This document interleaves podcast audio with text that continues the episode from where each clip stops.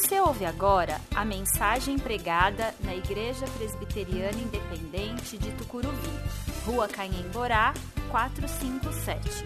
Venha nos fazer uma visita aos domingos, 19 horas. Temos estacionamento próprio e estamos a 800 metros da estação Tucuruvi, linha azul do metrô.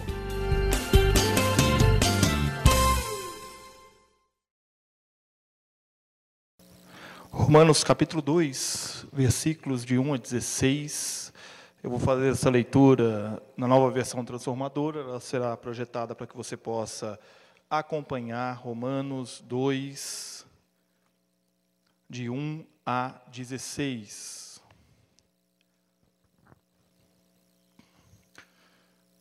Talvez você pode, talvez você pense que pode condenar esses indivíduos mas é igual a eles e não tem desculpa. Quando diz que eles deviam ser castigados, condena a si mesmo, porque você que julga os outros pratica as mesmas coisas. E sabemos que Deus, em sua justiça, castigará todos que praticam tais coisas. Uma vez que você julga os outros por fazerem essas coisas, o que leva a pensar que evitará o julgamento de Deus ao agir da mesma forma? Não percebe quanto ele é bondoso, tolerante, paciente com você? Não vê que essas manifestações da bondade de Deus visam levá-lo ao arrependimento? Mas por causa de seu coração rebelde, você se recusa a abandonar o pecado, acumulando ira sobre si mesmo.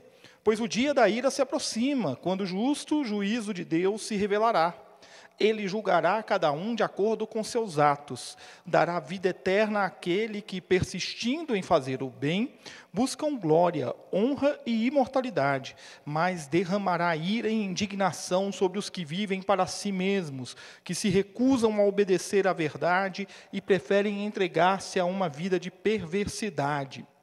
A todos que praticam o mal, ele trará aflição e calamidade primeiro aos judeus, para os judeus e também para os gentios, mas a todos os que fazem o bem, ele dará glória, honra e paz, primeiro para os judeus e também para os gentios, pois Deus não age com favoritismo. Assim, todos os que pecarem, mesmo não tendo a lei escrita de Deus, serão destruídos. E todos os que pecarem, estando sob a lei de Deus, de acordo com essa lei, serão julgados pois o simples ato de ouvir a lei não nos torna justos diante de Deus, mas sim a obediência à lei é que nos torna justos aos olhos dele. Até mesmo os gentios que não têm a lei escrita, quando obedecem a ela instintivamente, mostram que conhecem a lei, mesmo não a tendo. Demonstram que a lei está gravada em seu coração, pois sua consciência e seus pensamentos os acusam ou lhes dizem que estão agindo corretamente. Isso se confirmará no dia em que Deus julgar os segredos de cada um por meio de Cristo Jesus, de acordo com as boas novas que anuncio. Nós estamos dando continuidade à nossa série de mensagens intitulada Eu Também. Uma série que nasceu da preocupação de nós olharmos para a realidade ao nosso redor, aquilo que as pessoas estão sofrendo, os assuntos que estão no momento, nos noticiários, mostrando a realidade da nossa sociedade, e nós compreendermos essas circunstâncias e olharmos para estas circunstâncias com um olhar de amor, com um olhar de Cristo. E o tema de hoje é o tema da intolerância, que é um dos assuntos mais tratados nos últimos anos na mídia.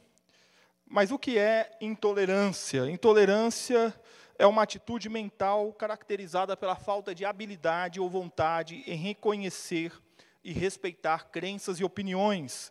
Num sentido político e social, intolerância é a ausência de disposição para aceitar pessoas com pontos de vistas diferentes. Nós acabamos de ler um texto que se encontra na carta de Paulo aos Romanos, uma carta que é uma das obras-primas teológicas da Bíblia, que apresenta toda a mensagem da salvação, e Paulo está aqui no início da carta, escrevendo para estes cristãos que se encontram na capital do império, uma igreja a qual ele não fundou, pessoas que ele apenas conhece, mas que ele não teve o convívio diário, e ele está aqui mostrando para essas pessoas como a salvação se dá por meio do desenrolar de Deus na história. E um pouco mais para frente, ele vai começar a falar de Adão, depois de Abraão, depois de Cristo, e aí ele vai entrar em temas que são temas centrais na doutrina da salvação, a saber, o arrependimento, a esperança e a justificação. O nosso capítulo é um capítulo bastante interessante, porque ele trata a respeito de como os judeus por serem o povo de Deus, se consideravam superiores aos demais. Se não fosse o tema da série, esse sermão aqui seria aquela, aquele famoso sermão para a gente sentar a lenha, porque o texto é um texto de exortação daqueles que nos coloca no nosso lugar e nos coloca numa situação de que, olha, você acha que você é alguma coisa porque você é do povo de Deus, você está redondamente enganado. É nessa perspectiva que nós vamos olhar e falar sobre o tema da intolerância. E Paulo começa dizendo: talvez você pense, você quem? Paulo está falando aqui aos judeus e aos demais membros da comunidade que estão lendo a carta. Se você voltar no capítulo 1, você vai ver que ali Paulo, no final do capítulo 1, ele faz uma lista de coisas que os gentios praticavam e que eram condenatórias, eram, eram condenáveis diante de Deus e são condenáveis diante de Deus. E Paulo vem tecendo os comentários a respeito disso, falando: olha, você não pode agir dessa maneira. E aí ele vira para os judeus e fala: agora talvez você pense que pode condenar essas pessoas, que você pode ficar apontando os dedos, o dedo para essas pessoas, que você pode condenar esses indivíduos. E quem são esses indivíduos? Versículo 18 do capítulo 1 diz que eles são pecadores e perversos que, por sua maldade, impedem que a verdade seja conhecida. E aí Paulo faz uma advertência para o povo de Roma. Ele diz: tomem cuidado, porque da maneira como vocês estão julgando, vocês serão julgados.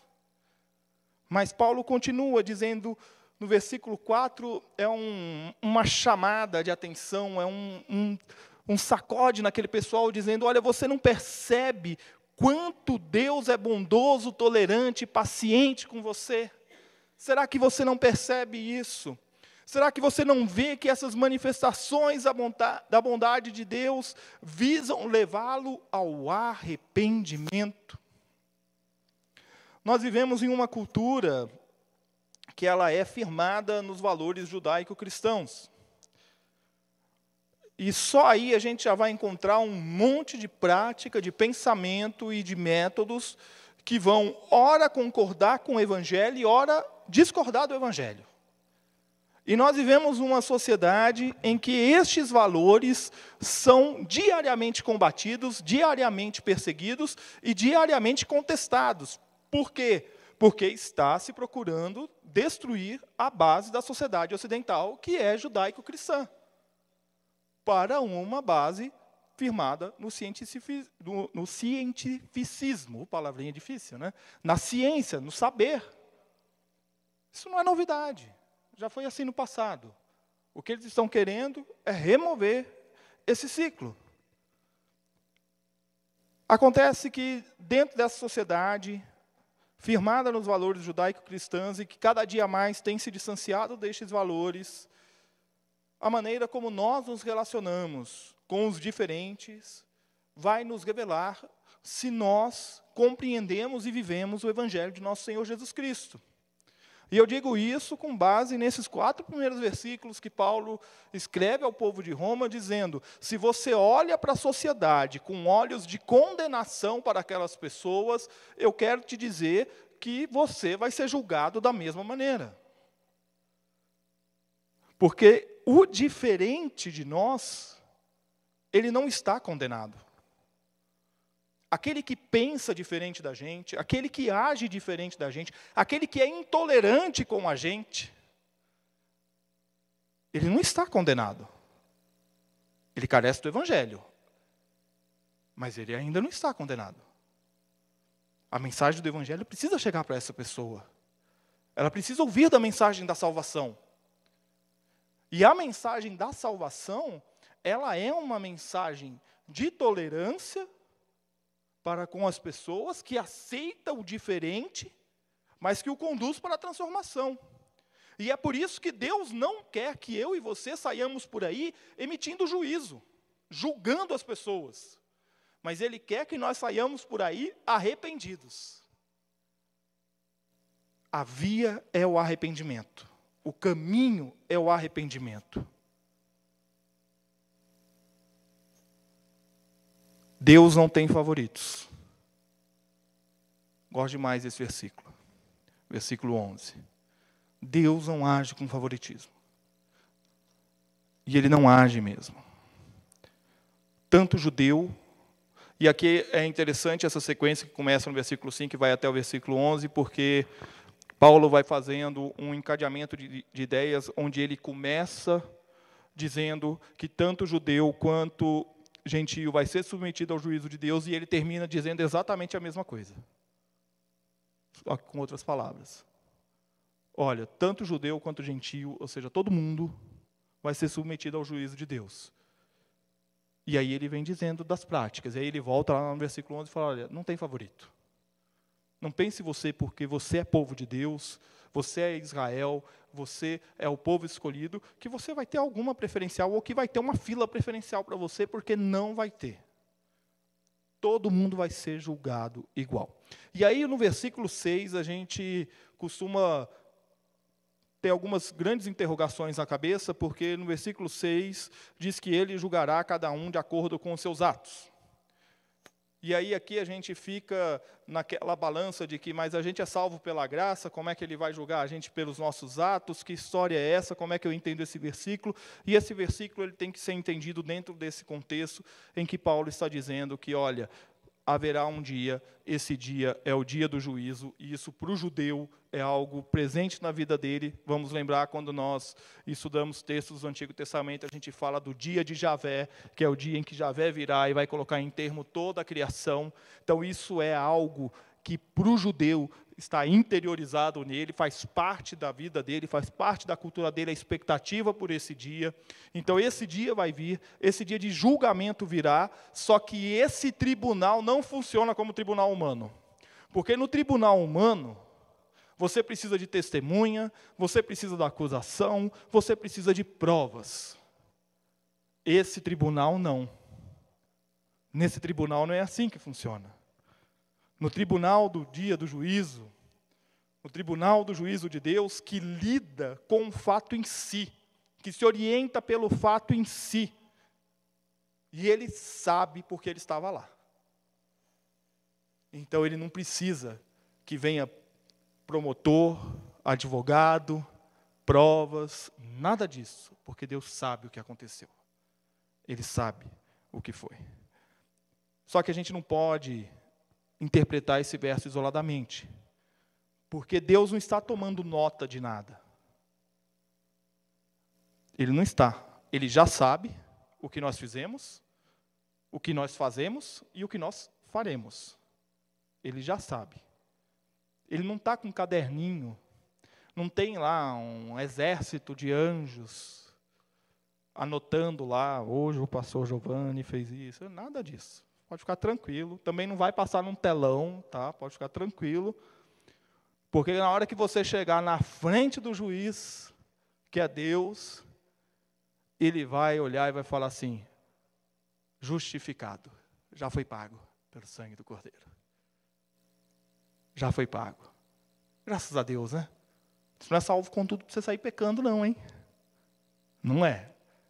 Leia Romanos que você vai ver lá na frente que Paulo vai falando, olha, então você acha que agora está tudo ok? É tudo ok mesmo. Agora você deixou de ser escravo do pecado para ser escravo de Deus. Oh, que maravilha, que bênção. Que bênção. Mas o fato que Paulo está dizendo aqui para esse povo, e que ele está dizendo para nós também, é que a realidade humana toda precisa ser confrontada com toda a realidade de Deus. E é aí que a coisa complica para a gente. Porque quando nós, pecadores, somos confrontados com a totalidade de Deus aí, com aquilo que Ele se dá a revelar, já é para nós algo temeroso, que deve nos fazer tremer as pernas, que deve nos fazer sentir o medo. Há aqui uma escolha a ser feita. Você deve escolher se você vai agir de maneira equivocada ou se você vai agir de acordo com a vontade de Deus. E não pense você que você será desculpado pelas suas más escolhas, porque Paulo aqui está dizendo muito claramente: nós temos o conhecimento da lei, nós temos o conhecimento da palavra. E a gente tem alguns versículos que a gente sabe de cabeça, não sabe o endereço, mas sabe de cabeça. Né? Nós não vamos ser tentados, além daquilo que nós não possamos suportar. Conforme Deus dá a tentação, Ele dá o livramento. E aí a gente pode tecer esses versículos aqui que vão nos confortar em certa medida, né? onde é, abundou o pecado, superabundou a graça, glórias a Deus por isso. Mas lembre-se, nós não seremos desculpados de nossas más escolhas, nós vamos sofrer as consequências delas. É inevitável. É inevitável. Deus vai condenar e Deus vai salvar. E quem é que ele vai condenar e quem é que ele vai salvar? É com ele. Eu não sei, ninguém sabe. O que nós sabemos é que aqueles que confessam o Senhor Jesus como seu Senhor e Salvador demonstram em sua vida o Evangelho de Cristo neles. E estes recebem do Espírito Santo o conforto e o consolo da certeza da salvação. É o que nós sabemos. Agora, eu não posso dizer, ah, a Zélia está, mas o Michel não está. O Evandro não está, mas a Karine está. Eu não tenho como dizer. Eu não tenho como afirmar. Mas aqueles que são, sabem que são. Porque recebem do Espírito Santo. E aí a gente fica olhando para a sociedade imersa numa série de problemas, e hoje pela manhã, na aula de escola dominical, foram levantados vários desses problemas, e foi muito bom, você que não veio perdeu, mas foram levantados vários desses problemas, que para nós cristãos são problemas seríssimos, que afetam para nós a nossa relação enquanto igreja com a sociedade e da nossa família com a sociedade. No entanto, nós não podemos usar a nossa régua moral para dizer essa turma está condenada e essa turma está salva, porque salvação é pela graça. E Deus não tem favoritos.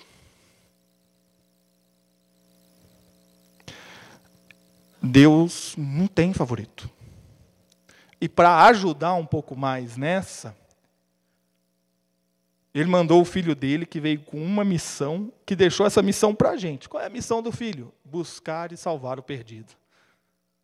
Então, além de tudo, a gente olha para esses setores da sociedade que às vezes nós não toleramos, nós não concordamos, nós não queremos conviver com eles, mas Deus está dizendo: vai, é lá é com eles, é para eles. É para eles que você deve falar. E aí a gente vai entender que este Deus, que é o juiz, que este Deus, que não tem favoritos, ele quer uma coisa de mim e de você. Ele quer de nós obediência. Quem é que vai julgar? É Deus. Quem será julgado? A humanidade. O teólogo William Hendrickson, comentando esse texto, ele diz: o apóstolo sublinha o fato de que o que conta, seja agora ou no dia do grande julgamento, não é se a pessoa está de posse da lei ou se a ouviu ser lida na sinagoga ou em outro lugar mas se conduziu sua vida em harmonia com suas exigências. Em outras palavras, não sede somente ouvintes, mas também praticantes, Tiago já deu aquela simplificada para a gente. Não basta você ouvir, se você não vive. Não basta. Aos que não ouviram, bem, os que não ouviram é com Deus. Agora, aos que ouviram, pesa a responsabilidade. Pesa a responsabilidade. E a obediência a Deus vai nos fazer tolerar o diferente. Por um motivo muito simples. Eu e você, um dia, em nossas vidas, andávamos perdidos em nossos pecados, em nossos erros, até que a graça de Deus veio, me alcançou, te alcançou, e tudo aquilo que a gente tinha de pecado sobre nós foi lavado pelo sangue do Cordeiro, e agora a minha vida e a sua vida mudou. Acontece que tem gente que nesse processo deixa de lado o Evangelho e se converte a padrões de comportamento e moralidade. E aí é um problema. Aí é um problema. Por quê? Porque nós não fomos salvos para termos um padrão de conduta e moralidade. Nós fomos salvos para sermos obedientes a Deus. E a obediência a Deus nos dá padrões de conduta e moralidade que condizem com a palavra de Deus. Agora, a minha régua moral não determina nada. Quem determina é a palavra. A minha interpretação da palavra não determina nada. Quem determina é a palavra. E é por isso que é importante a gente trazer gente de fora para ouvir. Para ouvir o que eles têm a dizer sobre aquilo que eles estão passando. Às vezes é intimidador, às vezes é assustador, às vezes é incômodo demais. Mas se a gente não, não souber como eles pensam, como nós vamos chegar com o Evangelho até eles? Se a gente não souber como eles caminham, como nós vamos caminhar ao lado deles para anunciar o Evangelho? Se Deus não tem favoritos, nós também não temos. Afinal de contas, nós somos povo de quem? De Deus. E se ele não tem favorito, nós também não temos. Ah, eu quero pregar o evangelho só para o bonitinho cheirosinho, mas para o feinho, fedidinho eu não quero. Eu quero pregar o evangelho só aqui para o meu vizinho, ali pro meu, no meu trabalho, aquele meu chefe lá que pisa no meu carro todo dia, eu não quero. Aquele meu parente que é problema, eu não quero. Não tem favorito. O evangelho é para ser pregado, é para ser anunciado, é para ser vivido. Acontece que a mensagem do evangelho, Jesus já deixou isso muito claro para a gente lá em Lucas, a mensagem do evangelho traz divisão. Traz divisão. Por quê? Porque é uma verdade que é colocada, que é posta. E diante dessa verdade há reação. Há reação. E aí nós vamos sofrer com a intolerância. Mas quando nós sofrermos com a intolerância da sociedade nesse sentido, nós precisamos nos lembrar do versículo 9, que diz que a todos que praticam o mal, ele trará aflição e calamidade, primeiro aos judeus, também aos gentios. E a gente, precisa, a gente precisa lembrar desse versículo por dois motivos. Primeiro, para a gente saber que quem está sendo intolerante com a gente vai sofrer. Mas também para a gente lembrar que se a gente for intolerante com eles, se a gente estiver fazendo mal para alguém, nós também vamos sofrer as consequências. Nós também vamos sofrer as consequências. A grande questão da mensagem do Evangelho é que é uma mensagem de transformação. Então não adianta apenas a gente denunciar. Não adianta a gente apenas gritar. A gente tem que chamar para o arrependimento. E esse segundo momento é um momento um pouco mais delicado. Porque para eu chamar para o arrependimento, eu não faço isso abertamente. Porque eu não sei do que, a pessoa tem que se arrepender.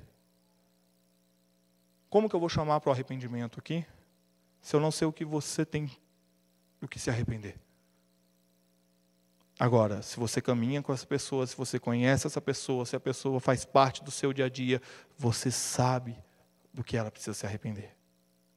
Você sabe o que nela precisa ser transformado.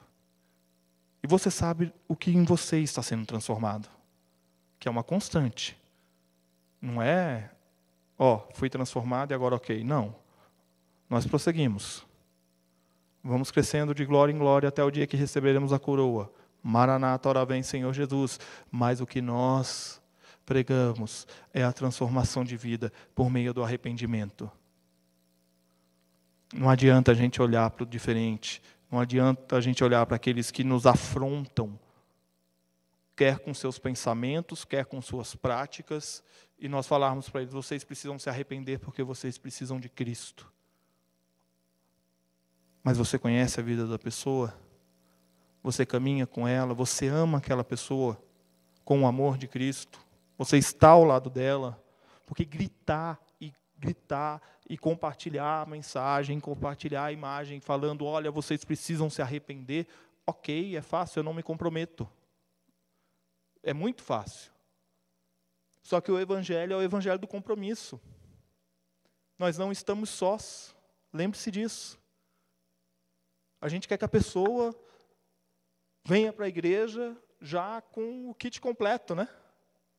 convertido, transformado, sem pecado, de preferência cabelo penteado, banho tomado, cheiroso, perfumado. É assim. Dizimista fiel. É o que a gente quer. Só que não é assim. Por quê? Porque a transformação ela vai acontecendo. Ela vai acontecendo, ela é um processo. Não basta a gente gritar, é preciso chamar para o arrependimento. E essa chamada para o arrependimento, ela não é uma chamada, olha, vem e se arrepende, é uma chamada, olha, vem caminhar comigo que você vai entender que você precisa de Cristo. Você não está entendendo agora, mas caminha comigo uns dias, convive comigo, para você compreender que você precisa de Cristo. Se eu sofro com intolerância, eu não posso me calar. E se nós queremos que os nossos valores sejam respeitados dentro da sociedade que nós vivemos atualmente no Brasil, nós devemos ocupar estes espaços. Nós devemos entrar nestes espaços. A sociedade brasileira hoje se rege por meio das, do, dos das diretorias, das organizações que existem na área da saúde, na área da educação, na área orçamentária, no orçamento participativo. Tudo isso existe lei, existe regra, e a sociedade civil é convidada a participar. E nós, como igreja, não colocamos o pé lá dentro. Não colocamos. Mas aí, quando vem aquelas decisões que a gente não gosta, a gente grita. Olha lá, é uma afronta ao Evangelho, mas espera aí, você foi lá, você entrou na diretoria daquela escola, você participou daquele conselho de pais, você olhou o material didático, você participou do conselho gestor de saúde, do posto de saúde, para falar das políticas públicas que precisam. Você estendeu a mão quando foi necessário estender a mão. Você carregou pedra junto com aquele povo para agora a gente poder firmar a posição e falar: não, isso aí que vocês estão querendo colocar, nós não queremos. Nós não ocupamos os lugares, mas nós gritamos: tem alguma coisa errada. Nós precisamos ocupar os lugares, porque Deus enviou o seu filho que veio buscar e salvar o perdido. E é o que nós fazemos.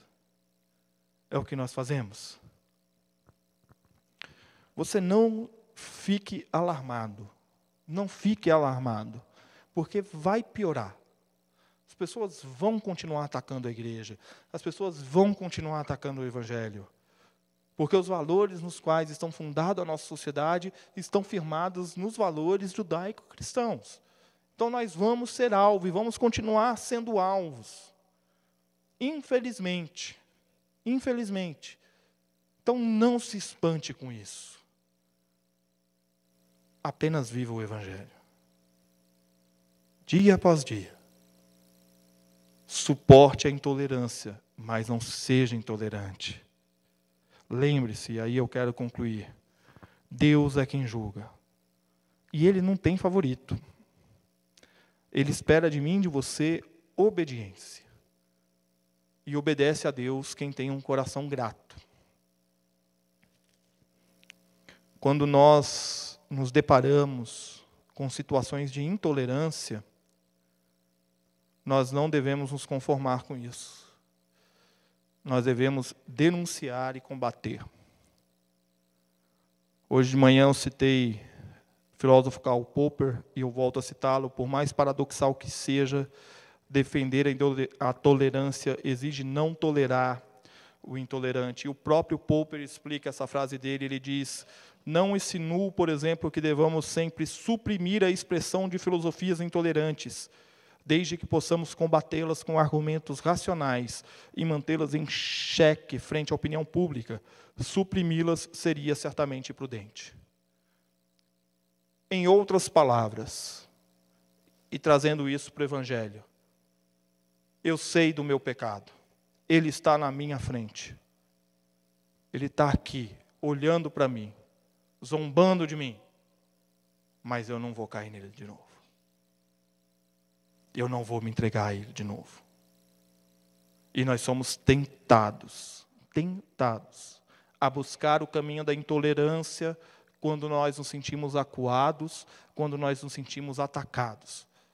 Acontece que firmar os meus valores não significa eu me fechar, porque quanto mais eu conheço a minha fé e os valores da minha fé, mais respeito e diálogo eu tenho com o diferente. Mais eu acolho quem pensa diferente de mim. E eu preciso existam pessoas que pensem diferente de mim, que discordem de mim, para que eu possa olhar para a minha vida e falar: Jesus, o que, que eu faço agora? Onde que eu tenho que ser mudado? Onde que eu tenho que ser transformado? Para que o teu evangelho alcance essa pessoa. Nós não queremos impor a nossa fé. Toda vez que o cristianismo botou o pé numa nação, numa terra e impôs a sua religião, os resultados foram desastrosos. Estamos pagando a conta no Brasil até agora. E vamos pagar por mais alguns séculos, mais algumas gerações disso. Toda religião que é imposta traz consequências, e essas consequências não são boas. E eu quero te dizer mais uma coisa, e talvez você vai, vai achar estranho isso. Mas você também não é chamado a defender a sua fé. Deus não precisa que você o defenda. Fique tranquilo. Você é chamado a fazer a sua fé se desenvolver. Porque lembre-se que a fé que você tem, quem te dá, é Deus.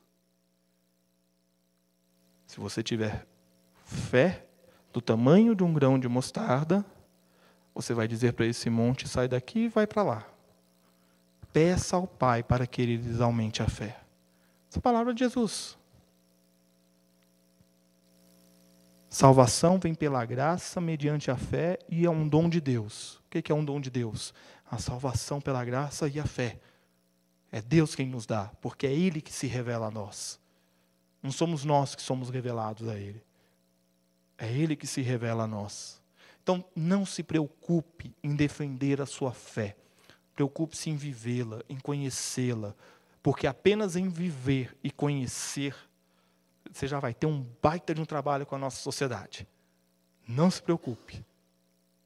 E se apontarem dedos, se forem na sua direção, te acusar do que quer que seja, lembre-se, lembre-se, os valores do reino estão conosco e nós não vamos impor estes valores, mas também nós não vamos permitir que alguém venha querer tirar os valores do reino de dentro de nós. Porque estes valores já estão em nós e são eternos. Que Deus assim nos abençoe. Próximo domingo, nós vamos falar de um tema que já foi tido como o mal do século XX, e que ecoa no século XXI, que é o tema da solidão.